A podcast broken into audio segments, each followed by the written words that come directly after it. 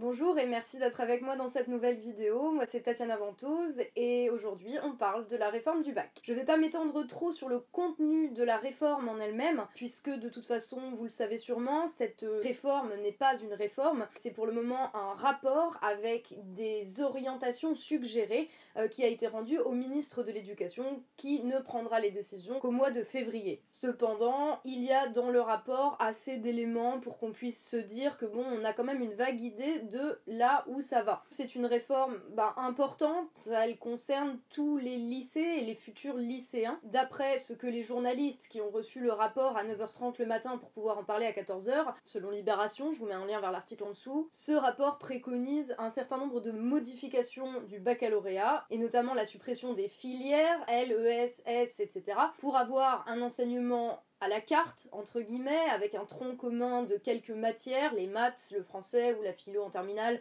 euh, le PS, euh, l'histoire, euh, une langue vivante. Et en plus de ce tronc commun, les élèves choisiraient deux majeurs, donc deux matières majeures à étudier en plus ou de manière approfondie si c'est des matières qui font partie du tronc commun, et des matières mineures, pareil, mais qui compteraient un petit peu moins que les matières majeures. Voilà, ça c'est l'idée du truc. Ensuite, de faire un contrôle continu qui compterait pour 40% de la note. C'est pareil, hein, je vous fais vraiment un truc à gros traits parce que c'est pas du tout là où je veux en venir. Enfin, si vous pouvez aller lire le rapport, il n'y a pas de problème. Là, je vous en parle juste dans les grandes lignes pour que vous ayez une idée si vous en avez pas entendu parler ces derniers jours. 40% de la note euh, du bac sera faite en contrôle continu et non plus en examen euh, qui s'étale sur 10 euh, voire 15 jours comme c'était le cas jusqu'à maintenant. Hein. Avant, on passait de toute façon toutes les matières en examen terminal, donc au moment du bac en juin et là, en fait, l'idée, ça va être qu'il euh, y aura que 4 matières au contrôle final euh, et que le reste sera du contrôle continu. En vrai, l'évaluation en contrôle continu, c'est pas un truc révolutionnaire, c'est un truc qui est prévu depuis plusieurs années, notamment pour faire des économies. Hein. On parle beaucoup de combien le bac coûte. Le, le, contrôle continu, il a déjà été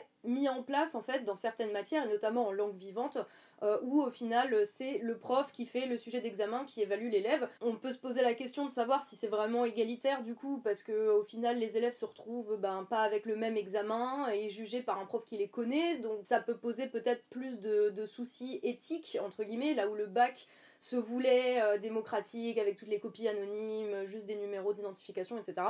Euh, là, le but, c'est d'éviter de faire passer trop de matière au bac pour moins dépenser de sous en organisant le bac et en gros le rapport justifie ça en disant que de toute façon euh, il y a déjà énormément de contrôle continu qui est mis en place, notamment parce qu'il y a euh, la sélection à l'université. Alors encore une fois, la sélection c'est pas officiel hein, à l'université aujourd'hui, mais elle est effective, elle est réelle. Le système d'admission post-bac euh, et parcours sup c'est vraiment quelque chose qui permet déjà de sélectionner les élèves à l'entrée de l'université. Donc en fait, euh, enfin, ça change pas grand chose. Pareil, je vais pas m'arrêter là-dessus plus longtemps, mais le dernier truc de la grande réforme qui est discuté aujourd'hui, c'est l'apparition d'un grand oral, euh, signalé comme ça pour donner de l'importance au truc, parce que grand c'est bien et oral c'est bien, il faut faire de l'oral, il faut faire de la communication, il faut parler, etc. Il faut savoir se vendre, et donc un grand oral, en plus certains y reconnaîtront le jargon de science Sciences Po, très littéralement, hein, puisque à la fin des études à Sciences Po, apparemment, ils ont un examen euh, général qui s'appelle le grand oral, qui serait pas exactement la même chose que euh, le grand oral du bac. Évidemment, ça serait un projet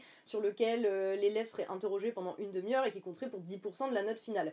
Mais ceci dit, sur le truc de Sciences Po, c'est quand même assez drôle parce que le jargon Sciences Po, il ne se retrouve pas que dans le délire grand oral, c'est-à-dire qu'on a l'impression que les, le fait de pouvoir choisir ses matières à la carte, etc., les termes majeurs, mineurs et autres, euh, c'est clairement du vocabulaire qui est utilisé dans les universités et dans les grandes écoles euh, comme Sciences Po. Donc en fait l'idée ce serait d'amener le lycée à être un petit peu plus euh, proche de comment fonctionne la fac pour préparer les élèves à la fac. Alors je ne vous cache pas que en vrai, j'ai pas forcément d'avis sur est-ce que c'est bien qu'on change la dénomination du bac, est-ce qu'on enlève les filières, etc. Franchement, je n'en sais strictement rien. Par contre, je vois quand même une chose, c'est que ça va s'accompagner de plus d'autonomie euh, aux établissements, avec le chef d'établissement qui est considéré comme un chef d'entreprise de plus en plus, euh, qui se retrouve à euh, devoir faire la promotion de son lycée, à proposer des options, un couple de majeurs et de mineurs, machin, qui se trouve pas ailleurs pour rendre son lycée attractif. Enfin, ça, c'est du vocabulaire qui est déjà utilisé depuis perpète dans l'éducnat, et tout ça, en fait, sous couvert à chaque fois d'économie. Hein. C'est que à chaque fois les lycées coûtent trop cher, donc on laisse l'autonomie aux chefs d'établissement de gérer, de faire la gestion de leur lycée pour qu'ils économisent et qu'ils coûtent moins de sous à la collectivité. Après, on est d'accord ou on n'est pas d'accord sur le fait que euh, l'école coûte trop cher à l'État, mais en tout cas, enfin voilà, c'est quand même l'idée du truc. On assiste là en ce moment dans les médias à une promotion euh, de cette réforme qui est révolutionnaire, qui est la grande réforme. Le bac n'a pas été réformé comme ça depuis 1995, euh, et encore c'était juste pour changer le nom des filières. On entend dire que Jean-Michel Blanquer va rentrer dans l'histoire pour avoir osé s'attaquer à une institution dont tout le monde se dit qu'elle est irréformable. Mais le fait de nous vendre cette réforme comme ça, comme si c'était euh, le truc ultime, alors que ça ne va rien régler des problèmes auxquels fait face l'éducation nationale. Et c'est avec ça que j'ai un petit peu de mal, c'est quand j'entends Mathieu, donc euh, la personne qui a rédigé ce rapport, pour son ami euh, le ministre de l'Éducation Jean-Michel Blanquer. Il était à la radio, à France Inter je crois, hier matin, et il disait que euh, bon voilà, il allait y avoir de l'opposition, mais que de toute façon, dès que dans ce pays on essayait de faire une réforme disruptive, on se heurtait aux enseignants qui ne veulent jamais progresser, ne veulent jamais évoluer, ne veulent jamais remettre en cause leur méthode d'éducation. Et je trouve ça un petit peu fort parce que euh, déjà, c'est quoi une réforme disruptive? Toute réforme, puisqu'elle change quelque chose, elle disrupte, elle change quelque chose. Donc c'est encore une fois, le langage de la start-up, pareil, et c'est le truc qui est utilisé, mis en avant, euh, comme si c'était un grand truc, pour ne surtout pas qu'on parle des problèmes de l'éducation nationale qui est en train de s'effondrer depuis des années sous nos yeux. Et à chaque fois qu'ils font une réforme, ils font ça. Enfin, je veux dire, des réformes de l'éducation nationale, j'ai été prof, quoi, deux ans. Des réformes, j'en ai vu deux. Il y a des réformes tous les ans ou tous les deux ans. À chaque fois, t'as euh, les équipes euh, des profs, des enseignants, des directeurs et des élèves aussi qui doivent s'adapter aux nouvelles méthodes, qui doivent s'approprier le nouveau vocabulaire parce que les mots que tu utilisais il y a deux ans pour parler de pédagogie, ils ont changé depuis. Du coup, le temps que tout le monde s'adapte au nouveau truc, il y a déjà une autre réforme qui est en train d'être passée. Et ça, c'est méga disruptif. Et c'est disruptif pour les profs dans leur travail, et c'est disruptif pour les élèves dans leur manière de concevoir leur approche à l'école. Comment tu veux donner à un élève l'environnement de travail euh, nécessaire à un bon apprentissage dans le calme si tu lui changes ses programmes, euh, ses compétences, euh, ses manières de parler et de considérer les conseils de classe, etc. tous les deux ans. Et pour rien en plus, parce que à chaque fois qu'il y a eu des réformes de l'éducation nationale, on nous disait que ça allait régler les problèmes, que c'était révolutionnaire, machin. En fait, ça n'a rien changé. Donc voilà, je n'ai pas vraiment d'avis, on va dire, négatif sur le fait de donner à des élèves la possibilité de choisir plus de matières, euh, d'être ceux dans quoi ils sont beaucoup plus à l'aise. Ça, je, vraiment, je n'ai aucun problème sur l'idée. Mais par contre, comme toute idée, elle est à prendre en compte dans un contexte. Dans un contexte. Ça pourrait être bien, mais ça pourrait seulement. Parce que si tu changes pas le contexte, tu peux pas espérer que les résultats soient différents. Je vais te donner un exemple. Quand t'as des chefs d'établissement qui gueulent et des élèves et des parents qui gueulent parce que euh, l'école est en train de s'effondrer sur la tête des élèves ou qu'il n'y a pas de chauffage euh, ou qu'il euh, y a un tableau qui est tombé sur la maîtresse pendant qu'elle effaçait le tableau. Je veux dire, dans un contexte comme ça, tu peux donner le choix à tous les élèves que tu veux de leur matière, ça va pas résoudre le problème de l'éducation nationale, ça va pas résoudre le problème de leur environnement de travail. Donc cette réforme pourrait être bien si elle était accompagnée d'autres choses qui permettraient d'avancer un petit peu euh, et de faire sortir la France du trou à rats dans lequel elle est au niveau éducatif. Parce que c'est ça hein, qui les fait flipper, là, le gouvernement. C'est pour ça qu'ils font passer une grande réforme euh, super médiatisée, etc. C'est parce que on est super mauvais, la France, dans le classement euh, du niveau d'enseignement et du niveau des élèves. Mais c'est peut-être pas en rapport avec les matières en soi. Ça a peut-être un rapport avec les collèges, les lycées et les établissements qui tombent en ruine, par exemple. Ça a peut-être un rapport avec le fait que aujourd'hui en lycée, c'est tout à fait normal d'avoir 35 à 40 élèves par classe, ou que des élèves se retrouvent en classe de langue de LV2 à 40 avec des terminales euh, STMG et des premières ES. Donc avec pas exactement le même programme, ni les mêmes objectifs, ni les mêmes besoins en termes de langue pour s'exprimer dans leurs différentes filières, qui se retrouvent ensemble à 40 à devoir apprendre l'espagnol en lycée. Et ça a peut-être aussi un rapport avec le fait qu'il y a plein de profs qui ne savent plus quoi faire parce qu'il y a 10% d'enfants illettrés en France en 2018. Des gens qui ne savent pas écrire ni lire, il y en a. Des élèves de 5e qui recopiaient les lettres au tableau comme si c'était des dessins dans leur cahier quand je leur demandais de recopier la date, ça arrive. Et je dis pas que c'est la faute des élèves, hein. je dis pas, oh bah ouais, ils sont nuls, euh, faut pas leur enseigner quoi que ce soit. Mais il y a un moment, la priorité, c'est pas d'avoir un menu Big Mac pour le bac ou un menu Super Big Mac. La question, c'est comment est-ce que euh, tu amènes tout le monde, ou le plus possible en tout cas, euh, de gens à un niveau ben, de pas illettrisme et de savoir compter. Euh, normal, enfin je sais pas, des trucs qui peuvent être utiles dans la vie quoi. T'as des profs aussi qui sont super mal formés parce que dans les SP et les établissements de formation des enseignants, t'apprends rien en fait. Tu n'apprends rien, tu apprends que tu dois faire des réunions, de la paperasse, des appels à projets et travailler avec les entreprises privées. On te dit quasi rien de comment tu dois enseigner des trucs aux élèves. Tout ce qu'on se contente de faire, c'est de t'apprendre le nouveau jargon de l'éducation nationale. Donc ça, c'est la formation des profs déjà. Et puis ça, c'est pour les profs qui ont le CAPES, qui ont l'agrég, qui ont les concours. Parce que de plus en plus, les chefs d'établissement qui doivent faire des économies parce que l'État leur met la pression derrière, mais qu'est-ce qu'ils font? Ils embauchent pas des fonctionnaires puisqu'il n'y a que quelques heures ou que euh, quelques heures en plus. Qu'est-ce qu'ils font? Ils embauchent plutôt ce qu'on appelle des vacataires. Donc les vacataires, c'est quoi? Bah, C'est pas leur faute, hein, mais c'est des gens qui ont eu aucune formation en pédagogie, en éducation, en enseignement. Ils, ils ont aucune formation là-dedans. Par contre, ils sont moins bien payés, ils ont des CDD euh, et euh, ils peuvent pas ouvrir leur gueule parce que euh, eux ils sont pas fonctionnaires. Du coup, s'ils l'ouvrent, il y a quelqu'un pour les remplacer. Mais ça va être des gens qui viennent là parce que Pôle Emploi, parce qu'ils ont répondu à une annonce, des gens qui n'ont jamais enseigné. Comment vous voulez qu'il y ait un système d'éducation qui soit cohérent? On, on en est là. Enfin, si la fonction est tellement méprisée qu'on en est à mettre des gens, euh, à les envoyer au casse-pipe en plus, parce que si t'as pas de formation, bah il y a des trucs auxquels tu t'attends pas forcément et qui peuvent vraiment te traumatiser. Donc on, fout des gens là-dedans bah, sous prétexte d'économie, alors qu'ils ont aucune formation, que euh, être prof, bah, c'est un métier, ça s'apprend pas comme ça en te mettant devant une classe. Et des vacataires, de toute façon, il y en a de plus en plus. Ça coûte moins cher, c'est virable facilement, c'est embauchable facilement, contrairement à un fonctionnaire qui fait chier. Et du coup, euh, le chef d'entreprise local qui est copain avec le directeur, bah, il peut venir faire 2-3 cours de maths euh, par semaine. Hein, de toute façon, euh, ouais, il est ingénieur ou un truc comme ça.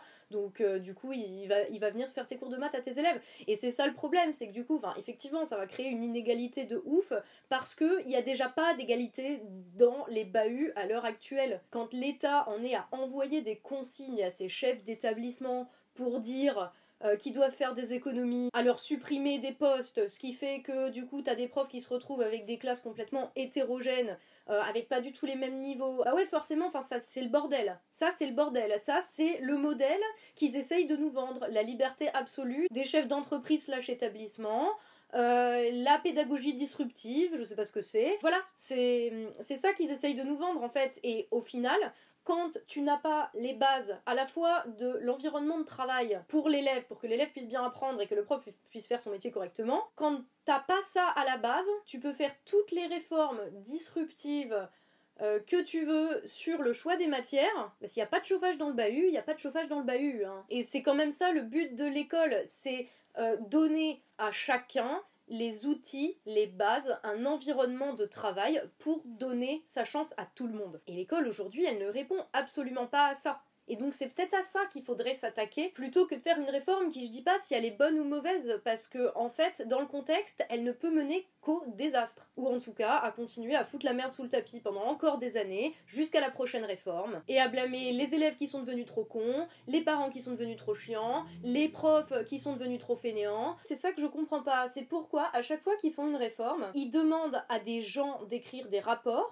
sur la situation et comment on peut faire pour l'améliorer ce qui n'est pas une mauvaise idée en soi de réfléchir à ça, pourquoi ils demandent à des gens qui n'ont jamais foutu les pieds dans une classe de collège pour la réforme des collèges ou dans une classe de lycée pour la réforme des lycées? Je veux dire, qu'est-ce que l'ex-directeur de Sciences Po Lille vient faire? Euh, alors ok, il a demandé euh, son avis à des gens euh, de la fédération des parents d'élèves, mais en vrai, tous les parents d'élèves sont pas dans des fédérations de parents d'élèves, tous les profs ne sont pas syndiqués, donc les représentants de ces divers trucs, que ce soit les associations de parents d'élèves ou les syndicats enseignants, en vrai, ils ne représentent même pas le quotidien, on va dire, réel de comment ça se passe à l'école. Il y a un moment, la consultation, il faudrait la faire auprès de tout le monde et pas juste des représentants qui sont assis dans un bureau depuis 10 ans et qui voient plus rien passer. Parce que je vais te dire, c'est quand même pas compliqué de savoir. Hein. Euh, moi là, je peux vous le prédire. Hein.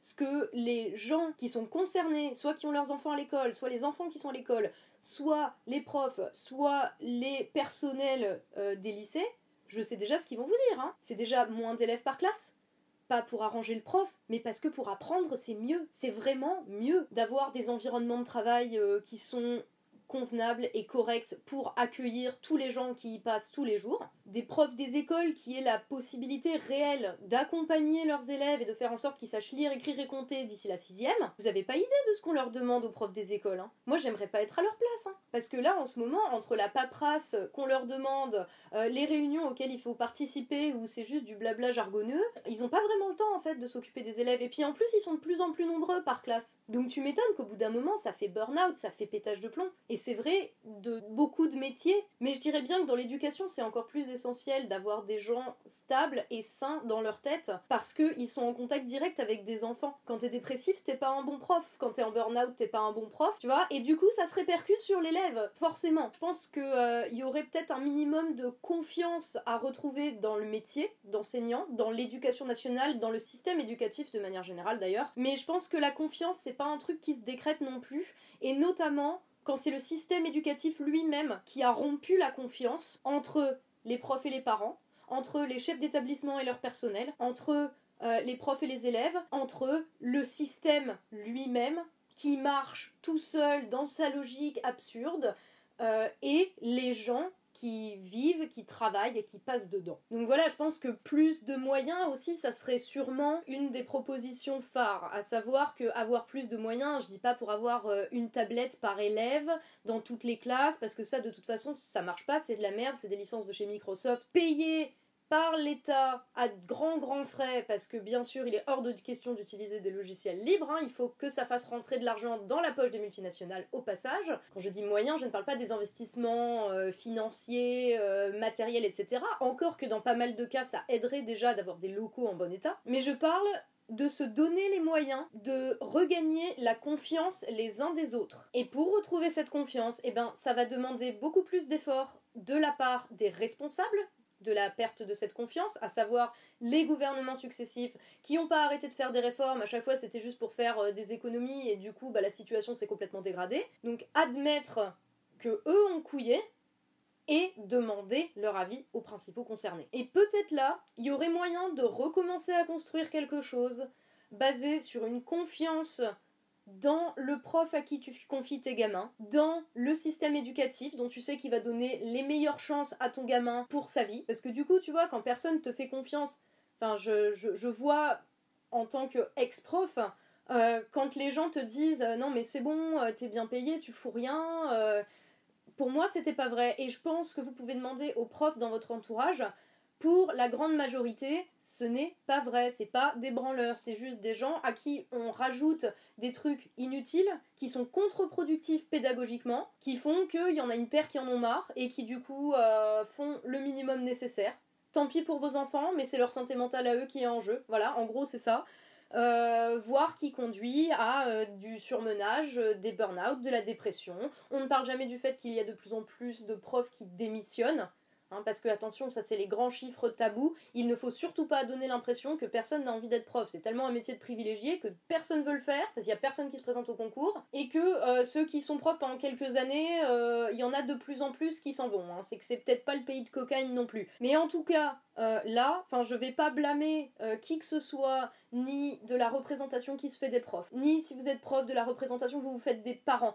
Euh, je comprends, franchement, je, l'ai vécu, je, ne, je comprends tellement là où vous en êtes, cette sensation de frustration, cette sensation qu'il n'y a rien qui va, euh, que tout part en vrille, et du coup, bah voilà, t'as la personne qui est responsable en face de toi, bah non, c'est pas la personne qui est responsable, manque de bol, le responsable c'est le ministre de l'Éducation nationale, et les hauts fonctionnaires qui ont jamais foutu le pied dans une classe, qui font des réformes tout le temps. Des réformes qui servent à rien, hein, ceci étant dit, parce qu'il pourrait y en avoir qui servent à quelque chose, mais euh, là, c'est 10, 20, 30 dernières années, il n'y a pas trop eu. Et du coup, à chaque fois qu'il y a une nouvelle réforme, et eh ben t'as tout le monde qui s'engueule sur la nouvelle réforme, qui, dans un cas comme dans un autre, ne va pas régler les problèmes. Donc tu te retrouves avec chacun qui défend sa boutique, euh, les parents qui disent les profs c'est des cons, euh, les élèves qui disent les profs c'est des cons et j'aime pas l'école, euh, le prof qui va dire bah de toute façon les parents ils me font chier, les profs, alors chaque prof qui va défendre sa matière à chaque fois qu'il y a une réforme, alors telle réforme c'est la mort du latin, telle réforme c'est la mort des SVT, telle réforme c'est la mort des SES, e enfin là on, on le voit, là déjà il y a la SES e et la SVT qui sont menacées, où en gros chacun défend son bout de gras parce qu'il n'y a plus que ça à défendre, il n'y a plus rien de commun, et au passage les gouvernements continue donc à faire des réformes successives en ne prenant pas en compte l'avis des gens qui auraient un avis à donner sur la manière de fonctionner du système éducatif, sur la manière d'enseigner les choses, sur la manière de transmettre, sur les conditions d'accueil des élèves. Non, non, on préfère demander l'avis à l'ex-directeur de Sciences Po. Et je vais rajouter un petit aparté, et je vais m'arrêter là parce que je parle depuis un petit moment. C'est sur la comparaison avec les autres pays. Alors, le rapport Mathieu a toute une annexe à la fin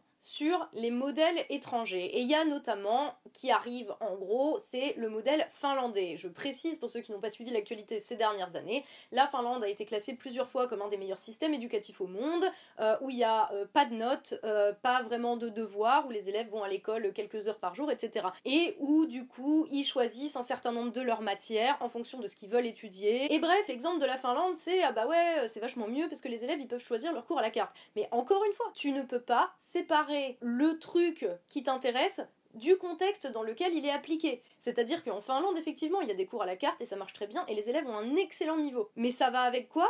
Ça va avec le plus gros budget euh, de la Finlande va dans l'éducation. Il y a une formation des profs hyper sélective, c'est encore plus sélectif que médecine là-bas. Les profs d'ailleurs euh, sont payés euh, plus de 3000 euros par mois en début de carrière. Les élèves vont à l'école de 9h à 14h maximum tous les jours. Les profs n'ont pas plus de 3 heures de cours grand max par jour.